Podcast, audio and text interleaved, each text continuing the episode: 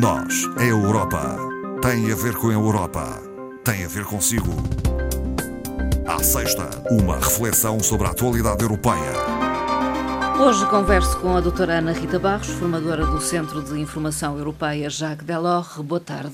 Muito boa tarde, Ana Marta. Doutora Ana Rita Barros, vamos começar por falar eh, da conferência sobre o futuro da Europa, que foi lançada esta semana e que deverá iniciar-se a 9 de maio, no Dia da Europa. Exatamente. Uma data significativa. Bastante. Já estava agendada para o ano passado, por razões óbvias foi adiada para este ano, durará cerca de um ano, portanto só irá terminar uh, em abril de 2022, em plena presidência francesa, e, e trata-se de estabelecer um diálogo com os cidadãos para construir uma Europa mais resiliente e, e, mais próxima dos cidadãos. Podemos ser levados ao engano quando se fala de uma conferência, não é um momento único. Não, não. É uma sucessão de, de momentos, de eventos, de acontecimentos, com debates, conferências propriamente ditas, com uh, reuniões uh, em que se tenta aproximar de facto uh, as ideias dos cidadãos europeus para a construção desse futuro da Europa que se quer cada vez mais inclusivo e participativo. Uma espécie de auscultação, digamos, da opinião pública. Exatamente, em duas versões, presenciais hum. e também Sim. virtuais, uh, num formato multilingue, para o qual será criada uma plataforma, envolvendo o que se pretende envolver todos, para refletir sobre a diversidade, levando a Europa muito mais para além das capitais europeias e aproximando-a os cidadãos europeus das instituições uh, que regem a União Europeia. A declaração foi assinada no passado dia 10, como referiu, uh, pelo, presidente, pelo Presidente do Parlamento Europeu e também pelo Primeiro-Ministro de Portugal. Isto tem uma explicação, não é? Exatamente, porque Portugal está, neste momento, a presidir os destinos e também pela Comissária Presidente, que é Sim. é a Ursula von der Leyen, é? a, a Presidente da Comissão, Comissão Europeia. Europeia. Portanto, digamos que há aqui uma troika que assinou a presidência da, da conferência. Uh, vai delegar funções, logicamente, Sim. numa comissão executiva que representará as próprias uh, três instituições que aqui falamos uh, e que terá como observadores as representações dos parlamentos nacionais. Os, os vários eventos tentam envolver todos. Todos. Todos, desde. Todos os europeus desde parceiros sociais, Sim. Eh, académicos, ao próprio Comitê das Regiões, ao Comitê Económico Social, parlamentos nacionais, parlamentos regionais e cidadãos, logicamente, Sim. da sociedade civil. Mas há um tema ou temas eh, que preferencialmente serão debatidos ou abordados? O debate é transversal Sim. e, e pretende-se inclusivo, transparente, sobre as questões que mais preocupam os cidadãos no, no seu dia a dia. É exatamente refletir, uh, levando a que a Europa uh, sinta o pulsar do que, uh, do que são as preocupações do cidadão comum uhum. português. Portanto, a necessidade de participarmos vem daí, né, de intervirmos, de. Uhum eh, fazermos ouvir a voz eh, dos cidadãos, enfim, daí a importância. Será que os cidadãos europeus estão interessados em participar? Isso leva-nos ao Eurobarómetro uh, especial que foi lançado entre outubro e novembro de 2020 e justamente pretende servir de base a esta conferência, não é? Exatamente, um, um Eurobarómetro lançado nos 27 Estados, escutando mais de 27 mil cidadãos, portanto, bastante representativo e as entrevistas consideraram que a opinião dos cidadãos deve ser tida em conta. Eles sim. próprios revelaram uh, que sim.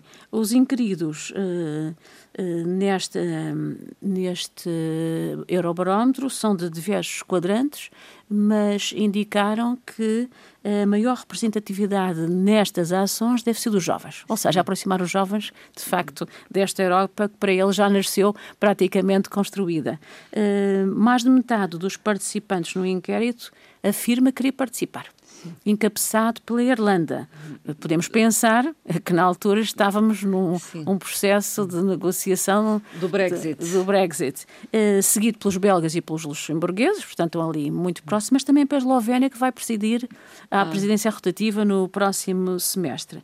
Uh, como grande tema, uh, eh, 60% dos participantes afirmaram que a crise sanitária os levou a refletir uhum. sobre a Europa, Sim. a pensar um pouco mais no papel da, da União Europeia.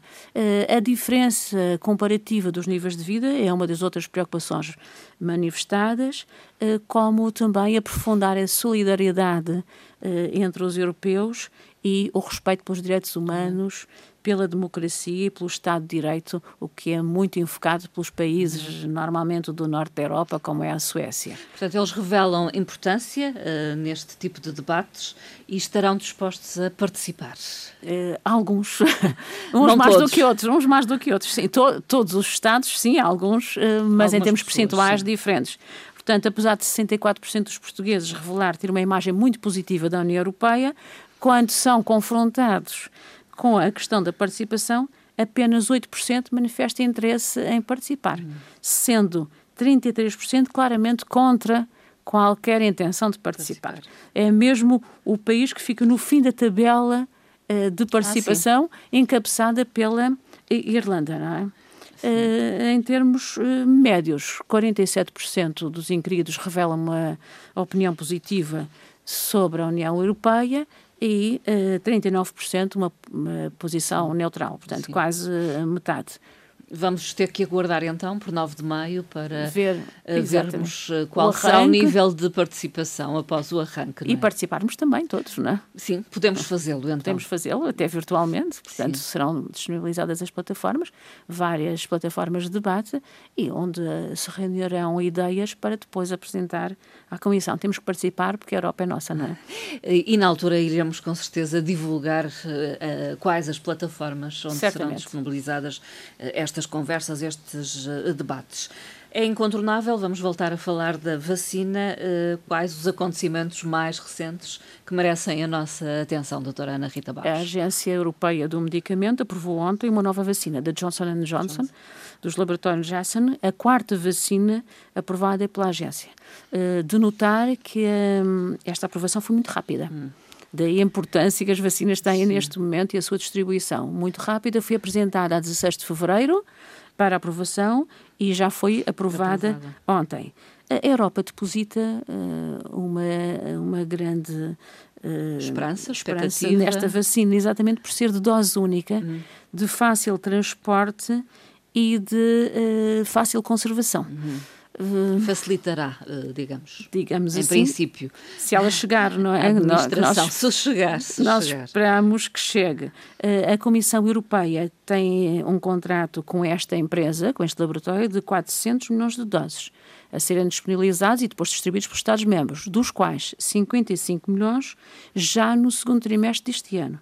Eh, no entanto, já hum, existe algum receio de que a vacina não chegue Sim. nas quantidades uh, programadas ou contratualizadas. Porque pode haver alguma restrição por parte das exportações dos Estados Unidos, hum. na medida que a vacina é americana e, e a sua produção final segundo parece, vai ser produzida nos Estados Unidos. Portanto, tal e qual como nós na Europa também temos restrições às exportações, os Estados Unidos, Estados Unidos também, também, também as têm, esperemos que não. Por, por, isso, a Comissão Europeia criou um grupo de trabalho eh, com liderança de topo pelo Comissário eh, do Mercado Interno, o Comissário francês Breton, com a finalidade de negociar já com os Estados Unidos os possíveis entraves, quer no produto final, quer nas matérias-primas. Entretanto, a Agência Europeia do Medicamento também anunciou estar a analisar mais outras vacinas. Hum. A Novavax, a Corevac, esta Corevac com a qual a Comissão tem já uma carteira de reservas, e a russa Sputnik Sim. 5. Segundo também a Agência Europeia, eh, esta vacina é inoculada através de um vírus, portanto, um sistema Sim. diferente da, da Pfizer. Um vírus atenuado, digamos. É exatamente, que prepara o sistema imunológico para é. futuros contágios, não é? Eh, a Comissão também eh, prorrogou até o final de junho um mecanismo de transparência de exportação. E relativamente às empresas produtoras com quem a Comissão tenha já estabelecido contratos antecipados, até porque estão a surgir surtos muito localizados na Europa novamente. Vimos hum, o caso sim. de Itália, do Tirol na Áustria, sim. das regiões francesas e também da Alemanha. Hum, e por isso a Comissão anunciou um reforço na entrega de 4 milhões de doses da vacina da Pfizer. 4 milhões de doses uh, a distribuir para a população. Não é muito. Não é muito, embora uh, tenha a particularidade de serem entregues esses 4 milhões nas próximas duas semanas. Sim. Portanto, até ao final é deste mês, é bom. Exato. Mas uh, eh, 4 milhões não chega a 1% da população. Mas 1% Sim, é muito pouco, muito pouco, mas foi um reforço de uma vacina que principalmente tem dado provas de ser eficaz, eficaz. Contra uh, as, as, variantes que têm surgido. Outra questão, uh, o partido de Viktor Orbán cortou relações com uh, o o Partido Popular Europeu. Sim, e saiu. Uh, o partido continua com a maioria, uh, mas é uma ameaça que cria ali uma divisão não só geográfica como política entre o oeste europeu e a parte ocidental. Ameaça mesmo criar um novo grupo. É ameaça é e faz declarações que nós aqui podemos dizer bem entre aspas, não é? Dizendo que são as próprias palavras do primeiro-ministro húngaro, eh, em que diz que vai construir uma direita democrática europeia que englobe cidadãos europeus que não querem imigrantes, que não querem multiculturalismo e que não caíram na loucura do LGTBQ, que defendem tradições cristãs e que respeitam a soberania dos Estados. Portanto, declarações muito fortes. Uh, pensando que o Partido Popular Europeu é desde 1999 a maior uh, família política europeia, uh, que ganhou já Uh, e as quatro eleições durante estes Sim. 20 anos, uh, que a presidência da Comissão desde 2004 tem sido exercida por alguém exercida. ligado ao PPE, uh, é complicado. É uma ameaça aos valores europeus. Bastante. Pensemos que sim. que sim. Os valores da inclusão, da diversidade, Uh, a defesa de, de, partidos ultranacionalistas e quer dizer, põe em causa muita coisa que já levou o PPE a indicar que vai uh, reunir em Congresso. Uh, Portanto, para... já tomou posição o PPE. Ainda não tomou Ainda não posição definitiva, mas, mas tudo caminha para algumas sensibilidades. Alguma inquietação, não é? Nesse sentido, para redefinir o o modelo programático do, do partido, dadas estas circunstâncias. A pandemia aumentou as disparidades de género eh, da Europa, um tema que esteve muito em debate, em foco, Uh, a propósito do dia 8 de março, o Dia Exatamente. Internacional da Mulher. Uh, porque o, o, emprego feminino uh, é na Europa representado por cerca de 76% das mulheres que estão ligadas ao sector da saúde, 49 milhões de cidadãos europeus.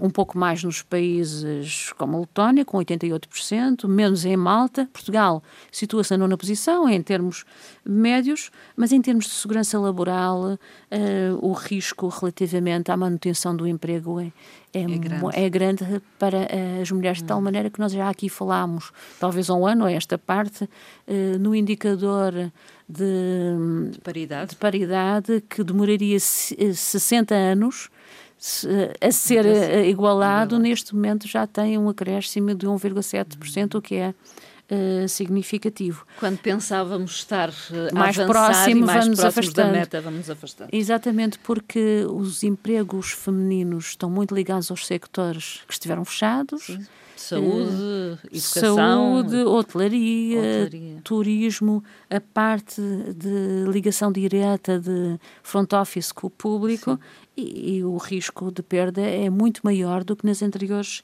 crises que eram de natureza financeira. É que essas crises de natureza financeira envolviam normalmente o setor produtivo a indústria propriamente dita, hum. a manufatura, a construção, que Mais são empregos, por homens, digamos. É, vinculadamente uh, masculinos. Uh, além disso, a conciliação entre o teletrabalho, portanto, trabalho à distância e a vida familiar, uh, não tem sido muito favorável ao sector Sim. feminino, daí as diferenças que ainda existem em termos Sim. de responsabilidade parental, terem agravado esta situação. O Fundo de Solidariedade eh, Europeu registrou para Portugal um acréscimo, eh, um adicional, digamos, eh, em termos de ajuda financeira. Ajuda financeira de 18 milhões de euros anunciados esta semana, que se vêm a juntar aos que já tinham sido anunciados no final do ano passado e que para Portugal tem uma dotação de 37 milhões, num todo de 530 desta fase que foi anunciada. Mas esta parcela é especificamente para um setor? Para o sector público, para já. Setor público. Despesas públicas na área da saúde, englobando prevenção, controle, monitorização e também aquisição de equipamentos médicos e de proteção individual. Portanto, muito Sim, focalizada nesta Sim. situação específica que estamos a atravessar. E muito de carência. Exatamente, enfim. também.